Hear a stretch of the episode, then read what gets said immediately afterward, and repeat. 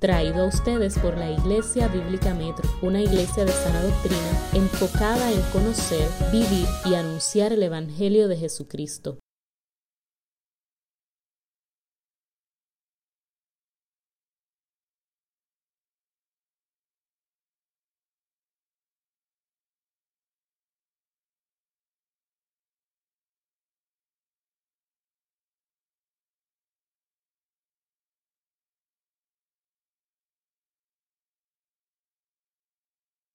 Redes sociales, los medios los convocan, imponen el tema, series, películas, y deja de ser de repente un tabú. ¿Verdad que sí? Hermanos, cuando nosotros comenzamos a ver los traje baños de las mujeres, ¿han visto algún tipo de, cómo, cómo, eran los traje baños hace 100 años, cómo eran hace 70 años? Hay cosas que nos escandalizaban hace 50 o 60 años, que hace 20 años no, y en este momento ya va cambiando, ¿verdad? Y, todo lo que nosotros toleramos. Hoy en día, posiblemente vemos a hombres eh, o mujeres besándose en la televisión y yo creo que ya a los más pequeños ni siquiera lo ven como algo anormal, sino algo que ocurre en todas las películas, ¿verdad? Entonces, eh, finalmente de lo popular o lo político, los promotores presionan sobre los poderes, exigen legislar lo que la mayoría requiere, una supuesta mayoría, que no es mayoría, es una minoría. Lo que pasa es que tienen el control de los medios y se establecen derechos. Dice aquí, ¿qué hace que todo esto pueda ocurrir? O una sociedad débil en sus principios, líderes naturales descuidados, ignorancia manipulable y se termina decidiendo en base a la emotividad y no a la razón. Wow, se parece bastante, ¿verdad? Todo lo que está ocurriendo, control de, eh, adoctrinar a nuestros hijos, el aborto, eh, ideología de género, todas las aberraciones que ustedes se puedan imaginar, simplemente, y hay expertos que están en esto eh, trabajando. La ventana de Overton, pedofilia, hay países donde ya eh, se ve como, como algo posible. ¿Sabían esto, verdad? El tener relaciones con niños, eh, aborto, ideología de género, feminacismo, bestialismo, adopción homoparental. ¿Cómo legalizar, en definitiva, cualquier cosa? Quizás debe asustarnos, ¿verdad? Pero más que asustarnos y aterrorizarnos, debe abrirnos los ojos. Y aquí vamos a ver el papel, el rol de la comunicación en sentido general. Y partimos eh, de todas maneras, como siempre lo hacemos, de las escrituras de la Biblia. Nosotros somos, en primer lugar, entes sociales. ¿Verdad que sí? Somos entes sociales. Porque nosotros fuimos diseñados por Dios para relacionarnos. No es bueno que el hombre esté solo. Le haré ayuda idónea. Adán tenía allí animales, estaba muy ocupado eh, trabajando. Sin embargo, cuando él vio a aquella mujer, fue que dijo, ah, ahora sí, ¿verdad? Eh, eh, y, nuestro Dios es un Dios plural, podemos decir, ¿verdad? Vive en una perfecta relación intra trinitaria. Hagamos al hombre a nuestra imagen y semejanza. Y el hombre hecho precisamente a imagen de Dios, de la misma manera se relaciona. Primeramente con su creador y después con su entorno y con sus semejantes. Dios nos creó de esta manera. Entonces, la comunicación es el proceso mediante el cual se puede transmitir información de una entidad a otra. Por supuesto que existe, la principal es la comunicación verbal. Podemos eh, comunicarnos por escrito, eh, eh, los gestos, las señales que enviamos con nuestro cuerpo, la entonación, etcétera. Todo esto es comunicación, ¿verdad? nosotros estamos actualmente interconectados. Y esto es un nuevo reto. Cuando yo era un niño, allá en Santo Domingo, al final de la programación de la televisión, que terminaba muy temprano, bueno, terminaba como a las 12 de la noche, a las 10 en punto salía un aviso y decía, son las 10 de la noche, ¿sabes dónde están tus hijos? Y uno decía, ah, están aquí acostados. Y si estaban en la calle, eh, bueno, vamos a esperar que lleguen. Pero ¿saben qué?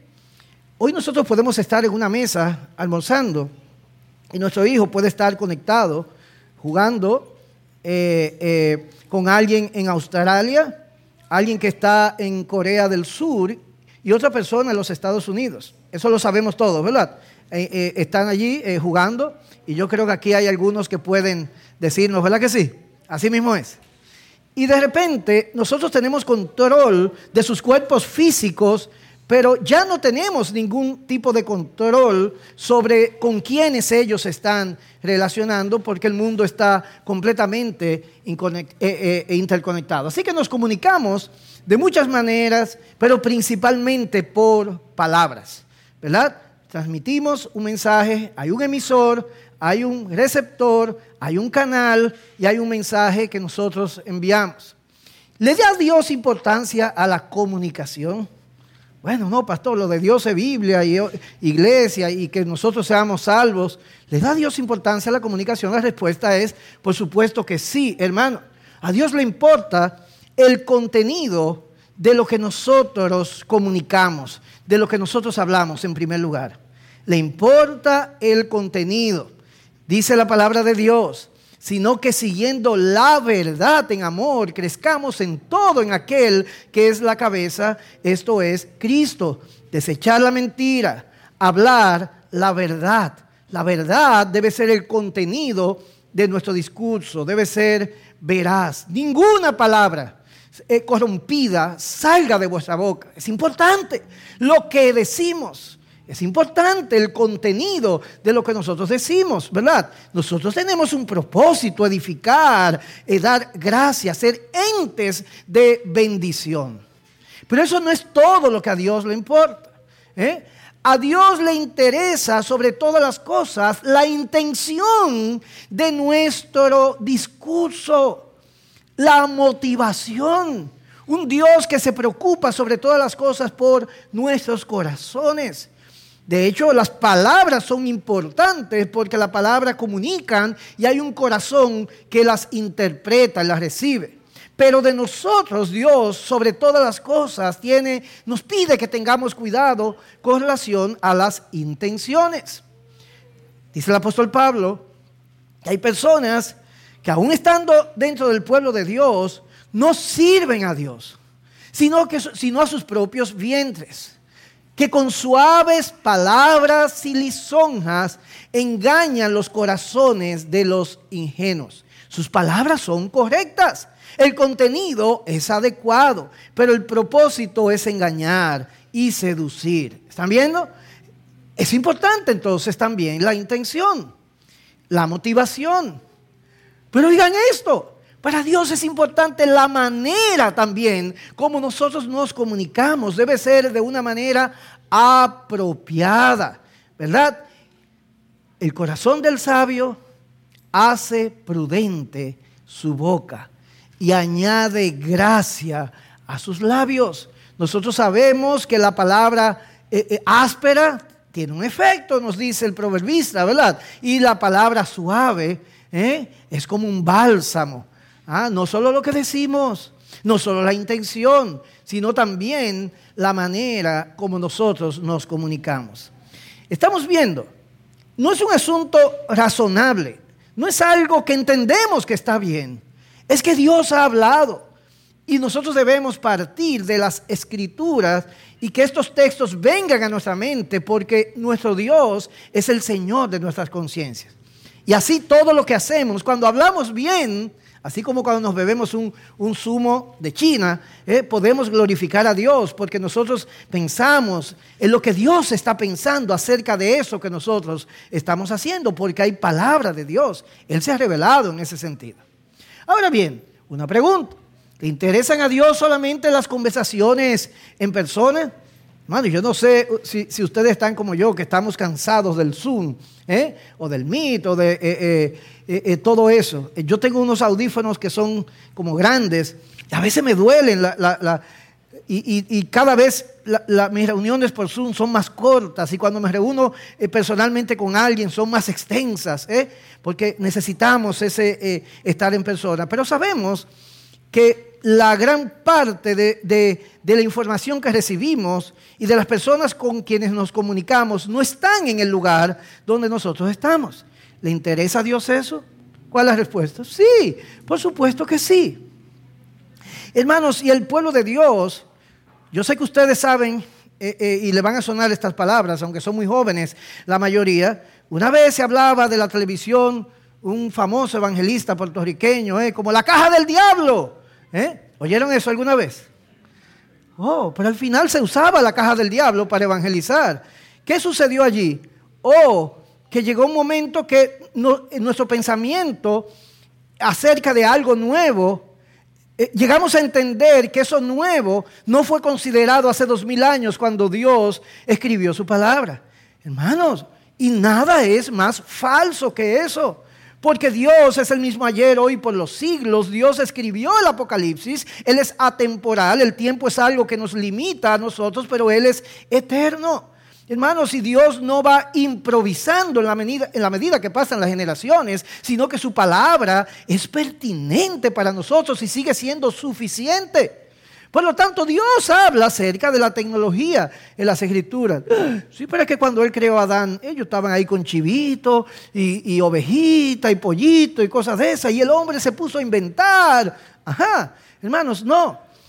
Tecnología es la aplicación práctica del conocimiento especialmente en un área en particular. Nosotros pensamos en tecnología como tecnificación, algo que tiene que ser eléctrico, pero no es necesariamente así. Otra ah, eh, eh, eh, definición es la realización de una tarea usando procesos científicos, métodos o conocimiento. Eso es tecnología.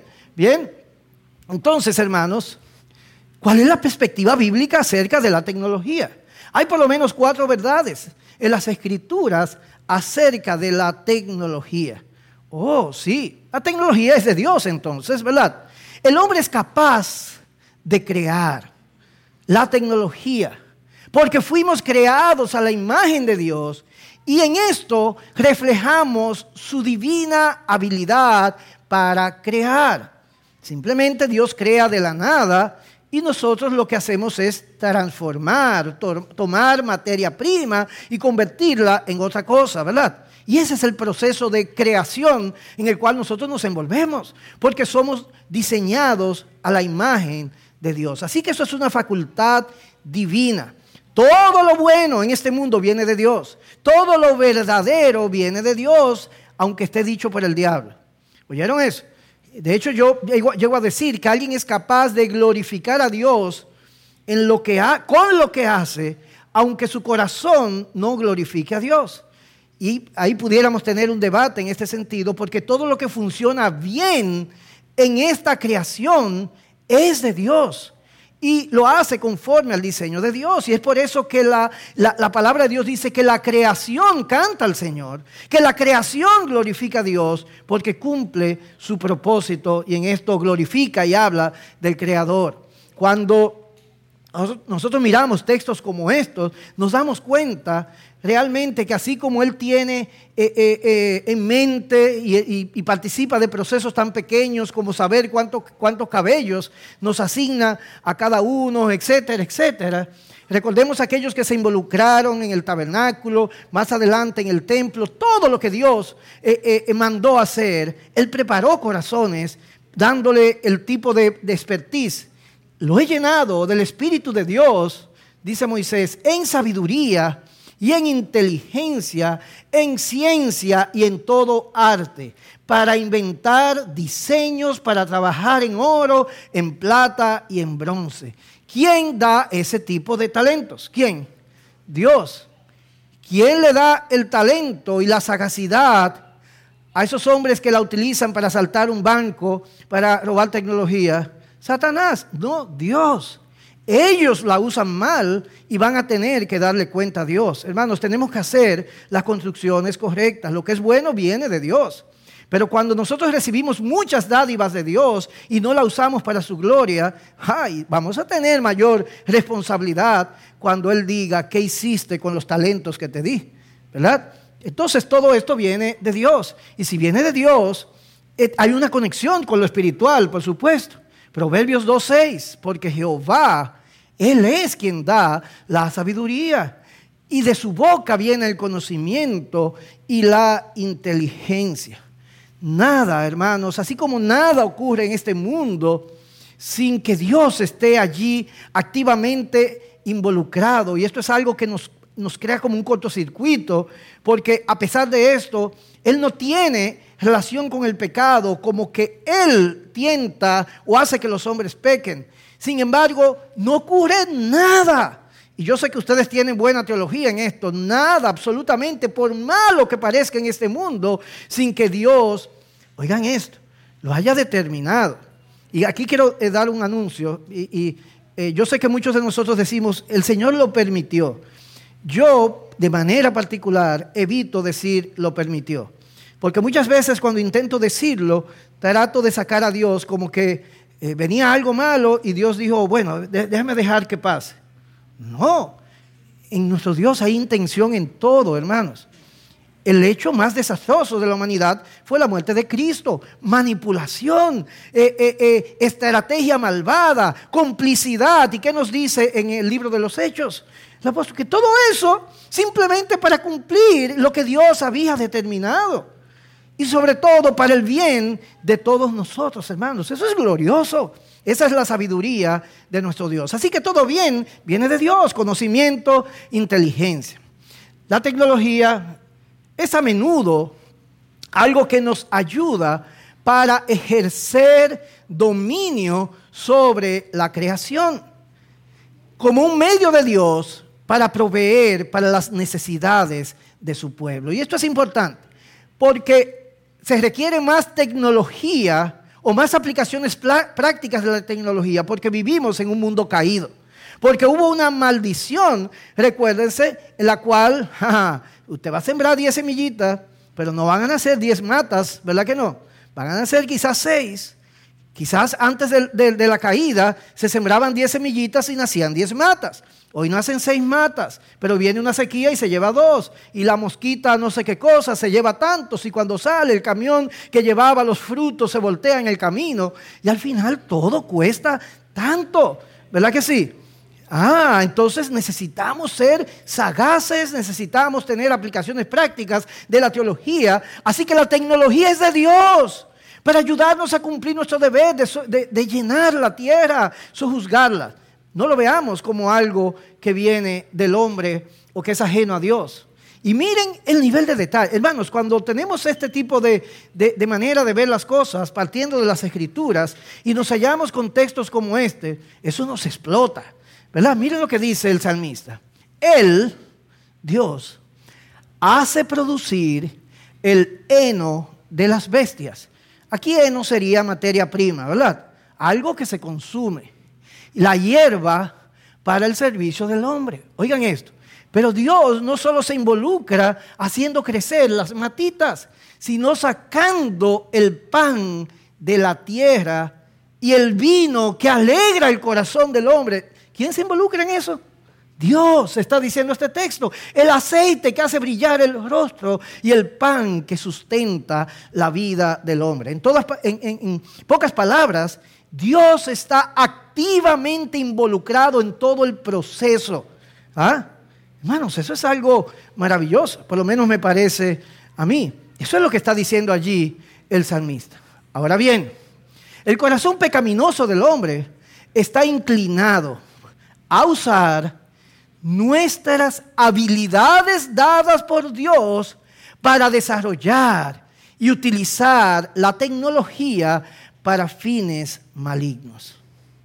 A veces nosotros vemos, por ejemplo, grandes actores y que son hombres muy perversos. Nosotros pudiéramos decirle, wow, fulano, tú sí eres privilegiado, Dios te ha bendecido, te ha dado grandes talentos, glorifícalo no lo utilices para, para, para eh, eh, eh, ir en contra de aquello que le glorifica a Él. Entonces es el hombre que usa la tecnología para fines malignos. ¿Por qué? Porque el corazón es engañoso y el corazón es perverso. Ah, y utiliza las buenas dádivas para cosas malas. Muy bien. Yo sé, muchos de ustedes son post ese evento, ¿verdad? Yo soy uno de los que me marcó. Todos los que tienen quizás de 40 años en adelante saben exactamente el lugar donde estaban cuando eso ocurrió, ¿verdad? Y recuerdan la televisión donde lo estaban mirando, por lo menos en mi caso. Eso nunca se va a olvidar. Oh, los aviones son malos. ¿Eh? Los aviones son para transportar personas, pero ahí se usaron para destruir. ¿Quién lo usó para destruir? El hombre lo usó para, para destruir. El corazón pecaminoso, además de usar las dádivas de Dios, la tecnología, para fines eh, eh, que no, para los que no fueron dados, también es pronto, oigan esto, dos cosas. Y esto es sumamente interesante porque tiene que ver con nuestra capacidad de levantar, de erigir ídolos. El hombre tiende a confiar en la tecnología y a hallar satisfacción en la tecnología. No toda confianza y satisfacción, no toda confianza y satisfacción es ilegítima. Yo venía para acá, nunca en mi vida había manejado en Puerto Rico y vengo desde Toa Baja, ¿verdad? ¿Y cómo te traje, Wilson? Derechito. ¿Ah? ja, perfecto, yo soy lo último. No, yo tenía Waze, ¿verdad? Y yo confié completamente en la tecnología y me trajo hasta este lugar. Yo sé que algunos tienen otro tipo de experiencia. Confiar en la tecnología no es malo. Tener satisfacción en la tecnología no es malo, en ninguna dádiva de Dios a los ricos de este mundo. ¡Oh! ¿Qué dice eh, eh, eh, la palabra? Que disfruten, que nos da todas las cosas para nuestro deleite, pero no pongan su confianza en ella. ¿Verdad? Allí está el balance. He aprendido a, estar bien, cualquiera que sea mi situación. Si tengo abundancia, ¿cómo vivía Pablo? Yo estoy seguro que Pablo no vivía con abundancia como si tuviera escasez. ¿Verdad que no? Pero cuando tenía escasez, él no vivía anhelando las cosas que no tenía. Aprendió a vivir en abundancia, en escasez, disfrutando lo que Dios le había dado, así como Job dijo, Dios dio y Dios quitó. Cuando dio, hacía fiestas, ¿verdad? Banquetes y cuando Dios quitó, bendijo el nombre de nuestro Dios. Así que nosotros tendemos en un sentido pecaminoso a confiar y hallar satisfacción en la tecnología. Eso es un ídolo, hermanos. Salmo 20, verso 7. Estos confían en carros, aquellos confían en caballos, mas nosotros del nombre de Jehová nuestro Dios tendremos memoria. Ah, nuestro corazón no debe irse tras esas cosas y confiar en eso. De repente nos quitan todos estos equipos, se va la luz y se suspendió el culto. No puede haber culto porque confiamos y dependemos de la tecnología. No. Quiere el Señor hacernos eso de vez en cuando, ¿verdad? Para nosotros realmente adorar en espíritu y verdad, diciendo te damos gracias cuando estamos confortables, pero te adoramos cuando no tenemos nada de la tecnología, ¿verdad? Muy bien. Isaías 55 entonces nos habla del otro aspecto. Tendemos a confiar en la tecnología, pero tendemos también a hallar satisfacción en ella, la confianza independiente de Dios, deleitarnos independientemente de Dios. ¿Por qué gastáis el dinero? Dice el profeta, en lo que no es pan, y vuestro trabajo en lo que no sacia. Oídme atentamente y comed del bien, y se deleitará vuestra alma con grosura. Inclinad vuestro oído y venid a mí. Oíd y vivirá vuestra alma. Hermanos, si somos hijos de Dios, Dios producirá muchas situaciones en nuestras vidas donde nos quitará probablemente aquello que haya ocupado su lugar, aquello que produce más deleite que Él. Y eso tiene que ver con las cosas que tenemos y han ocupado el lugar de Dios, como aquellas cosas que anhelamos que no tenemos y que producen, por lo tanto, insatisfacción en nosotros. No es codicioso el que tiene mucho y quiere más.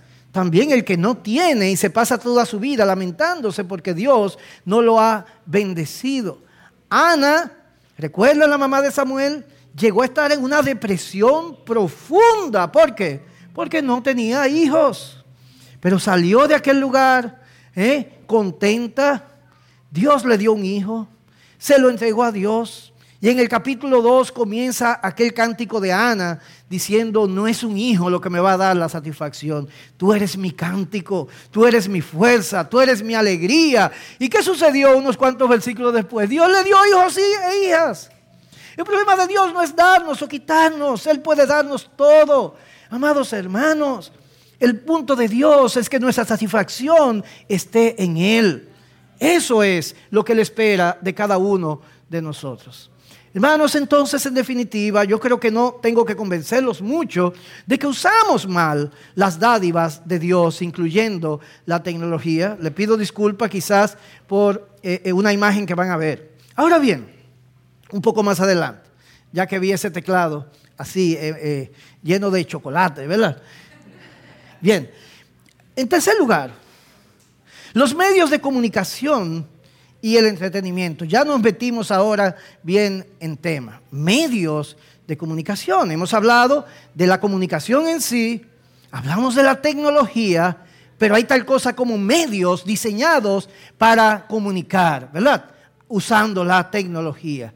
Hermanos, y yo creo que nosotros en esto es que mostramos cuán simples somos. El televisión, la televisión, películas, YouTube, videos, todo esto siempre comunican algo. No solo comunican ¿eh? de una manera inocua lo que estamos viendo para entretenernos, sino que siempre hay un propósito en todo. ¿Estamos de acuerdo con eso, verdad? Siempre hay un propósito. Cuando, de hecho, cuando nosotros vamos a las escrituras, una pregunta que debemos hacernos es cuál fue el propósito para el cual el autor escribió esto. Porque mi interpretación, perdón, tiene que hacer eh, eh, eh, consistente con el propósito. Voy a poner solo un ejemplo. El Evangelio de Juan fue escrito ¿para qué? Oh, en Juan capítulo 20 al final dice, muchas cosas pudieron haber sido escritas, pero estas que yo escribí, le escribí para que ustedes creyeran. En el Hijo de... Ah, entonces cuando Él me está contando esta historia, Él lo que tiene en mente es que creamos en Jesucristo como el Hijo de Dios, ¿verdad? Dios hecho hombre. Por eso Mateo, Marcos, Lucas comienzan hablando o del nacimiento, de la vida, del ministerio terrenal. Pero Juan comienza en el cielo. En el principio era el verbo. El verbo era con Dios. Todo hace sentido cuando conocemos el propósito. Primera de Juan. ¿Para qué le escribió eso? Ah, él dice a ustedes que creen. Yo les estoy escribiendo esto para que sepan que pueden tener seguridad de salvación. Oh, entonces yo voy a buscar qué cosas Él me está diciendo allí que me van a dar esa confianza de que realmente si soy un hijo de Dios, yo puedo estar seguro en sus manos. Vamos bien hasta ahí, ¿verdad? Eso es un ejemplo. El mundo hace lo mismo. Cuando sale una película, un muñequito, una canción, hay algo en la mente de quien nos envía ese documento eh, eh, fílmico para producir algo en nuestras vidas y que nosotros simplemente lo consumamos, nos sintamos bien, felices, entretenidos, pero recibimos el impacto que ellos querían que recibiéramos. Teniendo eso en mente, la televisión y el cine hacen exactamente esto mismo. Allí está Nania, la crónica de Nania. Yo sé que hay división en el pueblo de Dios, que allí hay cosas oscuras, pero quiero en sentido general simplemente tomarlo como un ejemplo. Allí hay eh, el león, ¿verdad? Sabemos que simboliza a Jesús. Eh, eh, hay algo que, por lo menos el autor del libro, C.S. Lewis, recordemos que Hollywood es otra cosa, tenía en mente, basado en una cosmovisión bíblica, ¿verdad? Muy bien, Avatar. Yo sé que es, una película de hace 12 años. ¿Quién vio Avatar? Aperísima, ¿verdad? Los efectos. ¿A quién le encantó? ¿Eh? A todos. Estaba chévere, ¿verdad? Avatar. ¿Hay algo detrás de, Avatar? ¿Alguien me puede decir? Bueno, como no reaccionaron rápido yo no tengo tiempo, casi me van a hacer señas. Yo quisiera que me dé, pastor, unos minutitos más, ¿verdad? Aunque la... Miren esto que interesante. Esto es un periódico, The Sun Times. Esto es un reportero. ¿eh? Miren lo que él dice. Avatar no es simplemente un entretenimiento sensacional, a pesar de que sí lo es. Es un salto gigantesco de avance tecnológico. Claro, tiene un mensaje de preservación y antibélico que está destinado, predestinado, ahí hay propósito, motivación, al lanzamiento de un culto. Contiene detalles visuales que hacen que merezca ser vista repetidas veces, pero eso debe hacerlo, ah, ah, ah, ¿verdad que sí? Oh, hay algo que yo consumí, hay algo que yo procesé y que ni siquiera me di cuenta. Y de repente cuando estoy opinando acerca de un tema, yo opino distinto. Fíjense cómo cuando nosotros en un momento dado decimos, pudiéramos decir, sí, porque ese movimiento LGBT, tengo ejemplo de cinco o seis papás que sus hijos de 12 años le han dicho, sí, papi, pero hay que amarlos. ¿Qué pasó ahí? Los, amamos. Pero ¿por qué me respondió de esa manera? Oh, porque ellos tienen influencers, ellos tienen eh, eh, eh, toda una serie de, de contenido mediático, ¿verdad? Que ha tenido un impacto, un efecto en sus mentes. El New York Times, otro periodista. ¿ah? Avatar es la apología más esperada de James Cameron del panteísmo. Oh, una fe que iguala a Dios con la naturaleza y llama a la humanidad a, tener una comunión religiosa con el mundo natural. El panteísmo ha sido la religión escogida por Hollywood para esta generación. ¿Por qué? Por eso es que esta generación ama lo verde. Green, se ve tan bonito, ¿verdad? Todas las industrias deben ser green. Qué bueno. Carros eléctricos, mi hijo ama ¿eh? el Tesla, ¿ah? ¿verdad? El presidente de allá eh, tiene un Tesla y llegó al palacio el primer día. ¡Qué bueno! Pero hay algo detrás de eso, hermanos, también. Amamos, como yo le, eh, creo que probamos ayer, más la, la naturaleza que los seres humanos. Yo amo los perritos, hermanos. Pero no es posible que un perrito sea más digno o importante que un ser humano. En lo absoluto, tenemos que hacer una, una distinción. ¿Quién vio o escuchó? Yo espero que haya escuchado, quizás no ha visto, ¿verdad? Esta película que se llama La forma del agua. ¿Alguien la escuchó? Bueno, ganó el Oscar. No sé si el Oscar fue de película eh, eh, internacional, eh, algo así. Pero miren, muchísimos premios. Cuando ustedes ven cositas de esas así, es que ha ganado muchísimos festivales. La forma del agua es una película romántica de Guillermo del Toro. ¿Han escuchado ese productor, director de cine? Muy bien. es una, creo que es una enfermera o algo así, o es una joven. y hay un ser que aparece que vive dentro del agua, una especie de monstruo y ellos comienzan a tener una relación romántica. Y es tan bonito, realmente. Es como una especie de la bella y la bestia moderna. Y alguien la ve, me dicen que es bastante sensual, no sé si hasta erótica, pero el punto no es ese. Es que se puede quedar en esto. Pero miren que dice el director de la película. O sea, no es el pastor, eh, no es Gille Ávila, ¿verdad? Aunque yo sé que hace años que murió el director, la única manera de respirar es en el gris. En la vida lo único que nos da permiso de existir es que vivimos en esa área gris. Todo es relativo, ¿verdad? Nada es malo ni bueno. Por eso hay tantísima rabia. Está hablando de la película, precisamente. Es muy bonito. Oigan, esto es muy bonito. Se redefine lo que es bueno. Eso viene desde Génesis, ¿verdad? ¿Eh? Ese fruto es bueno y es deleitoso cuando Dios dijo que era malo. Es muy bonito que en esta película el único personaje obsesionado con la blancura moral es el antagonista. Oh, ah, muy bien. Frozen. Eh, yo sé que ya esta generación no, pero aquellos que tuvieron niños de 2, 3, 5, 6 años, hace, ¿cuántos años tiene Frozen? Quizás 10 años o algo así. ¿Quién no cantó Libre soy, libre soy? ¿Todos conocen esa canción? No, ¿eh? ¿Verdad que sí? Ah, muy bien. ¿Quiénes tienen niños que le hayan cantado? Hermanos, eh, eh, en esto todos somos culpables. O sea, yo no estoy señalando a nadie aquí. Eh, ¿Verdad? Ok. ¿Quién ha... Y aquí vamos a hacer una conexión entre el cine y la música, que es lo próximo que voy a decir muy rápidamente. ¿Quién ha... ¿Qué comunica esta canción? ¿Quién me puede decir? Nadie que la haya leído y haya alguien que simplemente haya tenido referencia y que haya cantado el coro. ¿eh? Sí, sí, sí, muy bien. Yo me voy a tomar y quiero que, me den un minutito para leer casi toda la letra. Y cualquier eh, eh, conclusión que ustedes lleguen, yo espero que sea mi corazón malvado que piensa malo de todo. La nieve pinta la montaña hoy, no hay huellas que seguir. El camino se fue, ¿verdad que sí? En la soledad un reino y la reina viva en mí. El viento ruge y hay tormenta en mi interior, una tempestad que de mí salió. ¿eh?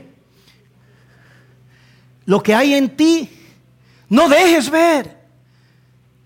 Buena chica, tú siempre debes ser. No has de abrir tu corazón, pues ya se abrió. ¿eh? Esos son los consejos que me daban. Ya, ya no hay vuelta atrás, ¿verdad? Libre soy, libre soy. No lo puedo ocultar más. Libre soy, libre soy. Libertad sin vuelta atrás. ¿Qué más da? No me importa ya. ¿Qué gran tormenta habrá? El frío es parte eh, también de mí.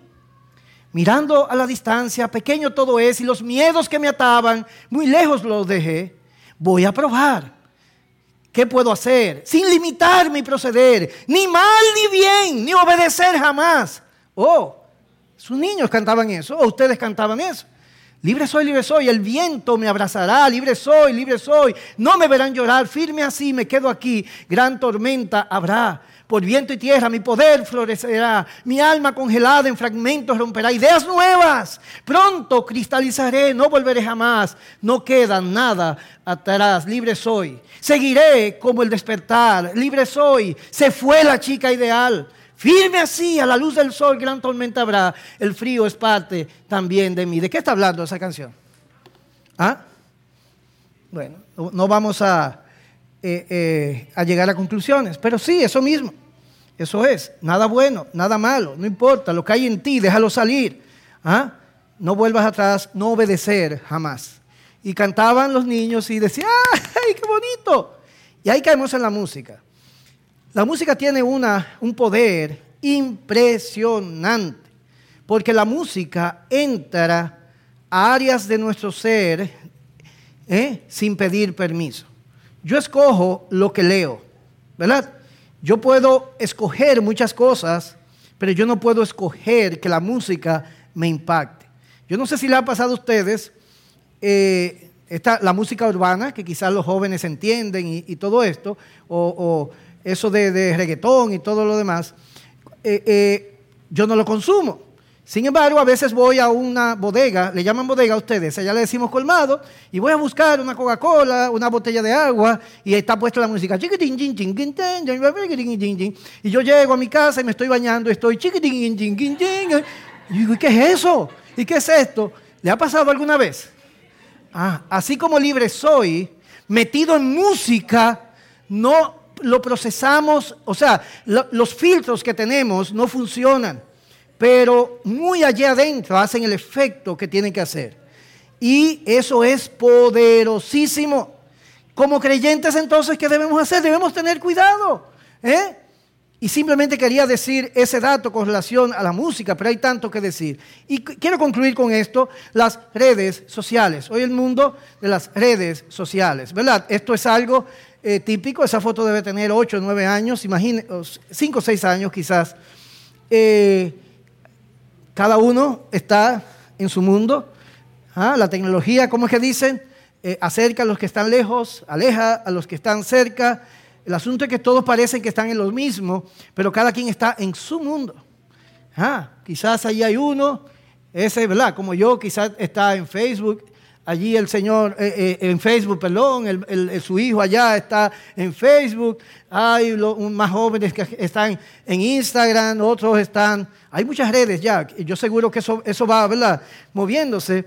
Recuerdo cuando salió algo llamado, va a tener que recordar, Snapchat, algo así, ¿verdad? Muy bien. Oh, ¿saben por qué lo utilizan los jóvenes?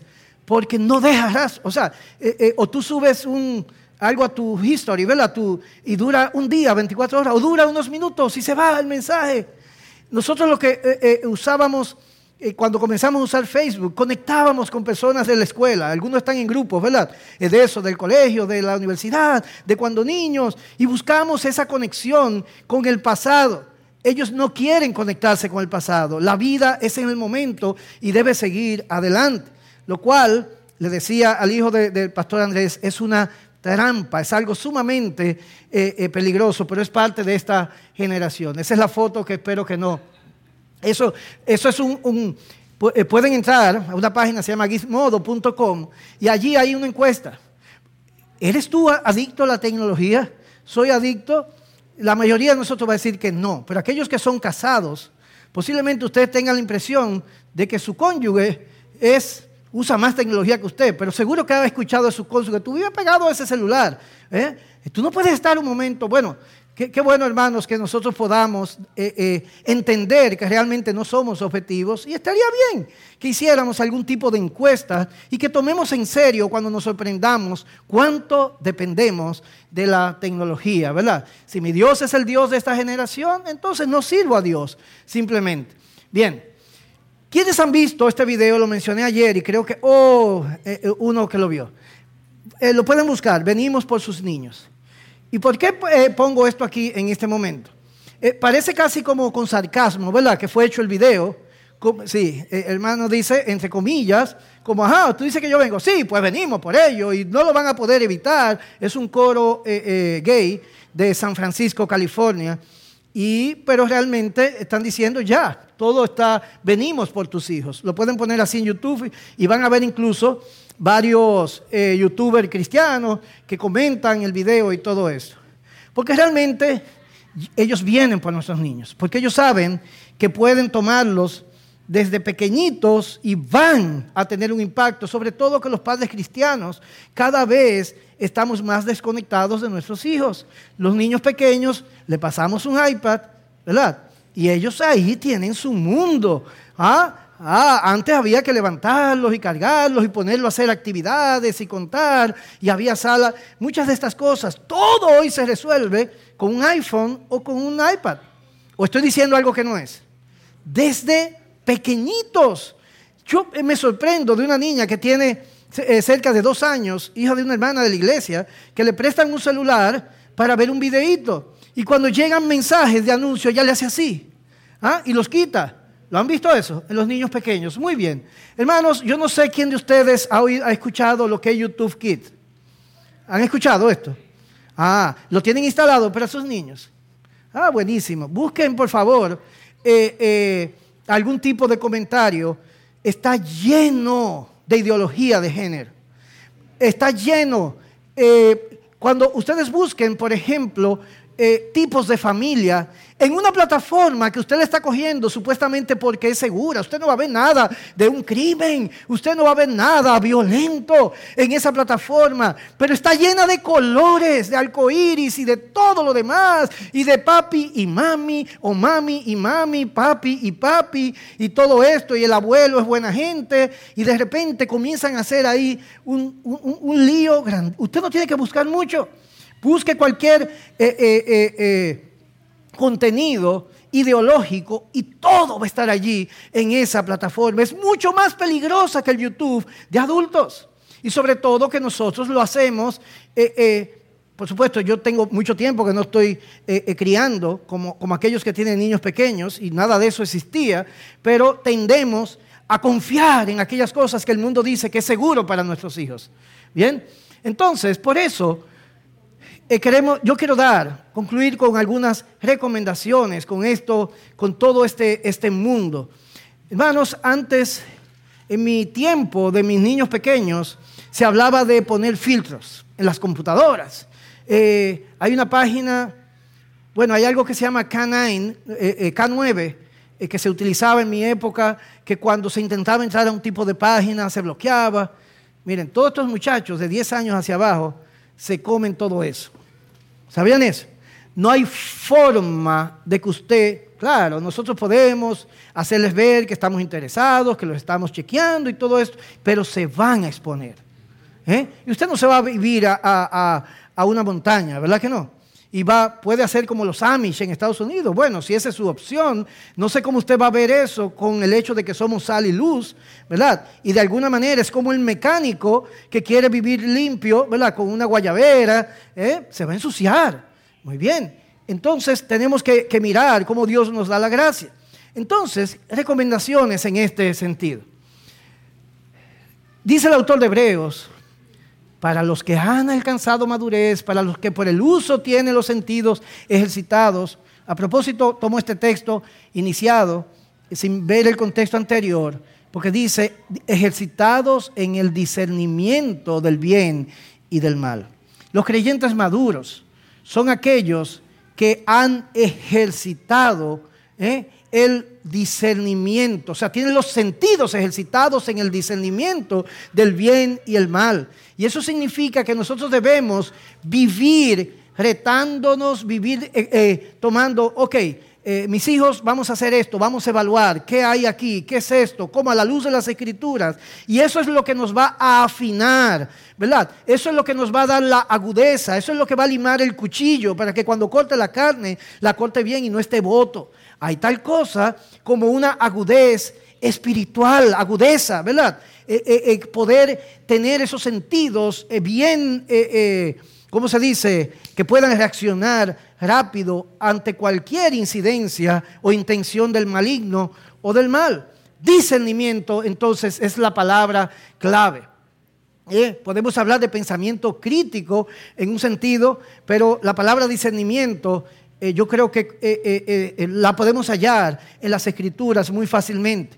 Es la habilidad de entender la verdadera naturaleza o la intención de algo. Eso es el todo. Y yo les voy a decir algo. Si lográramos que nuestros niños lleguen a eso, no importa que sean salvos o no en principio, sí, por supuesto el fin es que sean salvos, pero que piensen bien, que lleguen a buenas conclusiones, amados hermanos habremos hecho quizás el 60 o 70% de lo que humanamente nosotros podemos ver. ¿Por qué? Porque los cielos cuentan la gloria de Dios. Porque hay algo y eternidad en sus corazones que si ellos conectan bien, Dios puede usar eso y junto con nuestras oraciones y nuestro esfuerzo. Pero si ellos se dejan influenciar por todo lo que les llega, van a tener, allá decimos como un menjunje, un zancocho en sus mentes, sus corazones. Hermanos, hay creyentes que viven así. Y qué bueno que la salvación es por gracia. Son ese pábilo cumea, son esa caña cascada que el Señor va a llevar a su presencia. Pero parece que van a ser débiles eh, y simples hasta el final de sus días. Pero no estamos llamados a ser así. Discernimiento es la palabra clave. Eh, un hombre de Dios, John MacArthur, lo dice de esta manera. En su definición más simple, el discernimiento es la habilidad de poder decidir entre la verdad y el error, entre lo bueno y lo malo. El discernimiento es el proceso de hacer distinciones cuidadosas en nuestra mente sobre la verdad. En otras palabras, es la habilidad de pensar, la habilidad de pensar con discernimiento es sinónimo a la habilidad de pensar bíblicamente. Por eso es que el proverbista dice que el principio de la sabiduría que es, es el temor al Señor. Hermanos, alguien puede tener 17 eh, doctorados. Y si alguien viene y tiembla ante la palabra de Dios, aunque no haya llegado ni a un cuarto grado de primaria, y allí se mete las escrituras con la ayuda del Espíritu Santo y la ayuda de hombres eh, fieles eh, que puedan enseñarle y disipularlo, ese hombre va a ser mucho más sabio. La sabiduría no es conocimiento simplemente. La sabiduría no es inteligencia, no es información. Es el bien aplicar lo que nosotros tenemos, sea poco o mucho, para vivir bien, una vida próspera. Y prosperidad es lo que nos dice el Salmo 1. ¿eh? Un hombre que medita en la ley de Dios que es como el árbol que da su fruto a su tiempo y su, hoja no cae y todo lo que hace prosperará. Una vida conforme al propósito de Dios, una conciencia eh, calmada, en paz y esperando la esperanza gloriosa del regreso del Señor Jesucristo. Eso es una vida próspera, hermanos. Discernimiento, pensar bíblicamente. Recomendaciones para ayudar a tu hijo a hacer un uso saludable de estas dádivas de Dios. Y aquí me estoy enfocando en los papás, en los abuelos y en los mismos jóvenes que están aquí para que lo apliquen a sus propias vidas. Y por qué no, nosotros ayudemos a otros que no tienen acceso a estas cosas para también ayudarlos a que ellos puedan ser fieles al Señor. En primer lugar, conoce la generación de tus hijos. Ah, pero yo conozco a mi hijo, siempre ha vivido conmigo. Ah, ah, Tú no sabes si conoces a tu hijo, a menos que intencionalmente te hayas dedicado a conocer lo que hay en su corazón. Soy enemigo y nosotros nunca debemos etiquetar. ¿Bien? Y quiero decir eso claramente. Eh, eh, yo eh, mi hijo menor tiene una condición que algunos dicen que no existe, otros dicen que sí, que es síndrome de, ay, ¿cómo se llama? De disociación, hiperactividad. Cuando él era pequeñito escribía, tenía dislexia, toda esa cosa la tenía él. Muy bien, pero nunca lo etiquetamos. Pero conocer la condición que pasan algunos niños nos ayudó a poder eh, encaminarlos bien. Llegó un momento que pensábamos que ni siquiera iba a estudiar en la universidad, les regalamos una cámara, a veces se dedicaba a tirar fotos y eso. Hermanos, por la gracia de Dios, y nunca desmayamos, nuestro hijo se acaba de graduar en media pandemia de comunicación social corporativa, estaba trabajando a tiempo completo, le fue bien. Eh, eh, eh, nosotros glorificamos a Dios todos los días, no debemos etiquetar, ese es el punto. Pero habiendo dicho eso, es verdad que algunos estudios pueden ayudarnos hasta cierto nivel. Todos hemos oído hablar de esto de los millennials, ¿verdad? Y como no etiquetamos, entonces no ponemos ninguna atención. Hay tal cosa como estos baby boomers, la generación X, yo creo que yo estoy por aquí en el punto, ¿verdad? Generación X, generación Y, generación Z. Esa generación Y son los millennials, esa generación Z más adelante son centennials. Ahora, ¿han oído eso? Y hay una generación T, que es nueva, Touch. Son los niños, creo que de 6 años y menos, que nacieron con un iPad. Ni siquiera conocen un teclado, todo es, ¿verdad? Eh, un dedito eh, eh, que le dan. Pero ¿por qué yo digo que esto tiene algún lugar? Y no voy a perder mucho tiempo en esto. Porque nosotros fuimos análogos en términos de tecnología.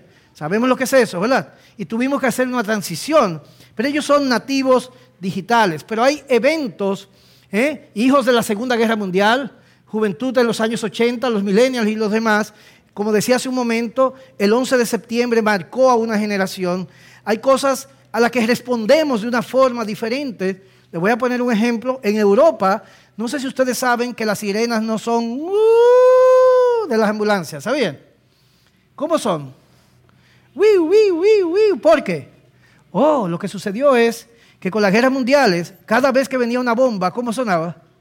Uh, y todo el mundo se asustaba. Y de repente pasó todo eso y viene una ambulancia. Uh, ¿Qué hace la gente?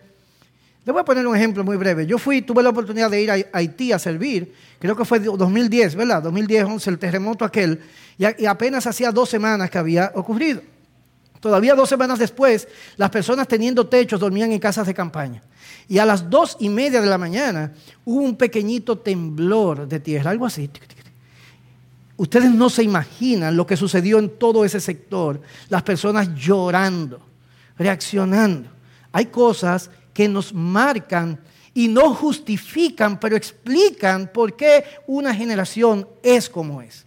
La primera vez que yo vi a mi hijo de 22 años estudiando, yo tuve al punto de darle una pela, mandarlo para su habitación, eh, eh, eh, ese tipo de reacciones. ¿Por qué? Porque en mi tiempo cuando yo iba a estudiar, y dígame si no así, uno iba a una biblioteca donde no se le permitía ni siquiera sacar fotocopias y uno copiaba en fichas. Y él estaba estudiando para un examen final, viendo una película con unos audífonos, escuchando música y chateando con alguien al mismo tiempo. Y él me decía, papi, es que yo lo aprovecho bien así. Y después me di cuenta que es verdad, que ellos lo hacen así. Entonces yo no puedo, yo tengo que tener cuidado, ¿verdad? En qué cosas yo voy a gastar mis, energías y en qué cosas no voy a gastar y lo voy a ayudar a que él procese todo lo que está recibiendo y la, manera como él es, es él. La cultura no es buena y mala, la cultura es buena y mala y el discernimiento es necesario. Así que les dejo eso de tarea. Aquí habla de rasgos distintivos, de ciertas... Muy bien. En segundo lugar, y ya esto es muy breve, planifica momentos para el contacto físico y regula el uso de la tecnología. Hermanos, lo más fácil es decir, los celulares aquí, ¿verdad? Hacemos eso a cada rato. El problema es que le quitamos la tecnología y ¿qué es lo próximo que ellos dicen? ¿Quién me dice una palabra que los niños siempre dicen? ¡Esa! ¡Wow! Los de aquí también. Estoy aburrido, dime. Y, y le paran a usted enfrente. Y, ¿Y sabe qué va a pasar en 15 o 20 minutos? Que usted no va a saber qué hacer y le va a pasar el iPad de nuevo. ¿Verdad que sí? Oh, entonces no se trata como en la piedad de quitar. El verdadero, eh, eh, apreciamos a Cristo cuando Él viene a ser un tesoro mayor que lo que nosotros valoramos. el joven rico, el problema es que él tenía tantas cosas en su mano que Jesús le dice, mira, dale tu dinero a los pobres, ven, sígueme. No puedes hacer las dos cosas a la vez. Y él se fue triste. ¿Qué estoy diciendo con esto? Planifiquemos actividades donde no tengamos que quitarle la tecnología. Los papás si tienen hijos varones, un día van a lavar el vehículo yo creo que es difícil que lo pueda hacer con el celular en la mano, ¿verdad? Con una cubeta, jabón y todo esto. Vamos al campo, no hay internet. Vamos, vamos a realmente hacer una agenda donde estemos ocupados. Ay, no, pastor, usted no sabe la vida que tengo. Bueno, nosotros debemos determinar lo que es realmente relevante. Y Dios nos da hijos pero no solamente para que lo veamos como una bendición para nosotros y lo podamos exhibir. Él nos da hijos para que nosotros levantemos una generación que le glorifique y eso conlleva, hermanos, una gran responsabilidad. Y regula, por supuesto, el, hijo el uso de la tecnología. Nosotros hay que poner horarios. En la comida, en mi casa nunca había un celular. Pero no era algo, algo simplemente, hay formas de comunicar las cosas, hay, hay formas de poner reglas cuando todavía no hay una crisis, de establecerlo que en el momento de la crisis simplemente tenemos que recordar las reglas. Lo que pasa es que muchas veces solo reaccionamos, ¿verdad? Y no damos suficiente información y castigamos, pero no animamos. Creo que ustedes saben bastante de esto. Me encanta este texto, hermano, el apóstol Juan. Parece que fue escrito para ahora. Tengo muchas cosas que escribir y, Segunda de Juan es el libro más largo de todo el Nuevo Testamento, ¿verdad? Ah, ah, no, perdón, ese otro. Chiquitito. Y él tiene muchas cosas que decir. ¿Por qué no la dices? Si te creas un, un evangelio de Lucas o algo así. No, tengo muchas cosas que escribiros. Pero no he querido hacerlo por medio de papel y tinta, ¿eh?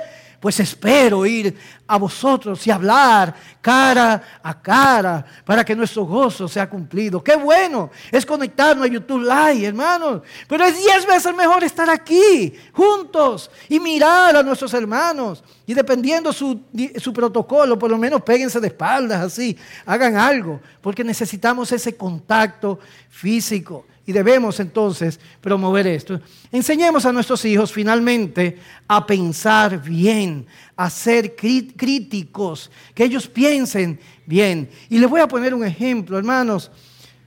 Las prohibiciones y, muchas reglas solamente deben ocurrir o deben ser dictadas cuando tenemos que hacer algo rápido o no tenemos una mejor manera de hacerlo. Lo voy a decir Digamos que hay un niño que está cruzando la calle, esta avenida que está acá. Un niño, él está cruzando. En ese momento usted le va a dar un consejo. Mi hijo, no cruces la calle. Le va a decir eso. Él está cruzando. ¿Qué usted va a hacer? No, usted va a, cogerlo por un bracito, ¿verdad? Y lo va a tirar en la acera posiblemente. ¡Wow! ¡Cuánta violencia es necesario! ¿Verdad? Porque estamos ante una emergencia. A veces tenemos que hacer eso con nuestros hijos. A veces hay que cortarle el agua y la luz, la luz cuando vemos una influencia que los está atrapando. Pero eso no debería ser la norma y por lo regular lo es. ¿Por qué pongo esto? Hubo un momento, la gasolina está cara acá. Sí, hubo un momento, una campaña, hace creo que como 10 años en República Dominicana, donde salió ese stick, cuando existía el BB Pin. ¿Recuerdan esto? Los chats, los grupos de, de BB, eh, eh, Blackberry estoy hablando y mi hijo mayor, que en ese momento tenía quizás, hoy tiene 28, tenía como 16 y tenía su primer celular, en ese momento él puso esto, ¿cómo le llaman? Como la foto de perfil. Tan, yo pago la gasolina más cara del mundo. Protesta nacional contra el abuso. Juntos somos. Únete. Un movimiento, ¿verdad? Muy chévere, muy bien. Eso estaba de moda y mi hijo lo hizo. Yo pude haberle dicho, quítalo. Miren lo que yo hice. Y doy gracias a Dios que me iluminó. Le escribí, oh mi hijo, me encanta que eh, estés metido en ese asunto de, la problemática social y todo eso. Sí, papi, porque segundo, muy bien. Eh, ¿Estás seguro que nosotros tenemos la gasolina más cara del mundo? Pasaron como 10 minutos y él quitó la foto. Y, oh, ¿y qué pasó, mi hijo? No, papi, hay un país que cuesta 20 dólares, hay uno que vale 10 el galón, allá en galón, y aquí solamente vale 4 galones. Está cara, pero no es la más cara del mundo. Entonces yo le dije, hijo mío, podemos unirnos a una buena causa, pero conforme a la verdad. Nosotros no Y entonces aproveché en ese momento y esa lección le sirvió hasta el día de hoy. Si yo le hubiera dicho en ese momento, quita eso, Él lo hubiera quitado, pero yo lo estaría exasperando porque yo no estoy considerando lo que Dios está haciendo en ese corazón y que Él me lo ha puesto para yo formarlo, no para eh, imponerme como si yo fuera su última autoridad. Y hermanos, hagamos un esfuerzo, aún aquellos jóvenes cuando tengan sus propios hijos, eso hace toda la diferencia. Yo tuve Facebook cuando mis hijos se metieron en Facebook, hace muchos años, y tuve muchas situaciones como esta. Habían fotos de, de o, de, artistas de mis hijos, que los primeros pensamientos, yo tan piadoso, yo decía, wow, ¿qué van a pensar los hermanos de la iglesia cuando vean a mi hijo con esa foto ahí? Tenemos que comernos eso. ¿Ah? Eso no es lo que nos debe mover la presión ni el qué dirán. Es más importante el corazón de nuestros hijos. Y yo busqué la oportunidad y Facebook se convirtió en mi aliado para conocer lo que yo no podía ver en el corazón de mis hijos. Y Facebook y me iba a ir mostrando poco a poco la obra que Dios iba a hacer, estaba haciendo en su corazón. Alabados el Señor, hermanos. Muy bien, los dejo con este texto. Quizás alguno de ustedes le vino a su mente por lo demás, hermanos, todo lo que es verdadero, todo lo bueno, todo lo justo, todo lo puro, todo lo amable, todo lo que es de buen nombre, si hay virtud alguna, si hay algo digno de alabanza, en esto pensar. El, el tema de la cosmovisión cristiana puede tomar muchos rumbos. Aquí ustedes tienen varios libros de cosmovisión cristiana y cada uno va a tener enfoques diferentes, porque en definitiva son los lentes de Dios para mirar todo el mundo. Y lo que he querido hacer en este tiempo es de una manera muy rápida mirar, ¿verdad? Eh, eh, algunas cosas que espero que hayan eh, hallado lugar en su corazón, los hayan inquietado y, que tengan tiempo de profundizar en esas cosas. A mi esposa y a mí nos encanta manejar y sobre todo en un país como Estados Unidos, que hay largas distancias. Para que tengan una idea, hemos ido de Miami hasta San Francisco, California, hemos ido de Miami a Minneapolis, hemos pasado por Canadá, todo lo que se puede imaginar, nos, inventamos un viaje eh, para manejar. Y por lo regular, la primera vez que llegamos a un destino, hacemos muchas cosas, pero solamente miramos rápido, como el Evangelio de Marcos, tirando fotos. Y después decidimos hacer un viaje de ir a un lugar específico. Lo que hemos hecho ayer y hoy es eh, eh, esas fotos rápidas a muchas áreas, a muchos aspectos, ¿verdad? De nuestros retos y de cosas que debemos ver. Y repito, que Dios ponga en su corazón eh, tomar una determinación, si no lo habían hecho antes, a partir de hoy, de comenzar a mirar el mundo de una manera diferente. Hay un momento donde se van a sentir frustrados pero como todo lo que tiene que ver con la piedad y ministerio, para esto nadie es suficiente, hermanos, y por eso vamos a Dios. Y aún las veces que nos equivoquemos y tomamos y pensemos en todas las decisiones malas que, la hemos, que hemos tomado, en definitiva nuestro pasado, en ese sentido no nos compete porque Dios pudo impedirlo y lo permitió y a veces para humillarnos y a veces para que podamos enseñar a otros. Bendigamos a Dios, aún por lo que no vimos en el pasado, pero sobre todas las cosas por la oportunidad que nos brinda a partir de hoy de mirar hacia adelante e influenciar e impactar vidas y sobre todo ser luz en medio de una generación perversa, amados hermanos. Bendito sea el Señor. Muchísimas gracias.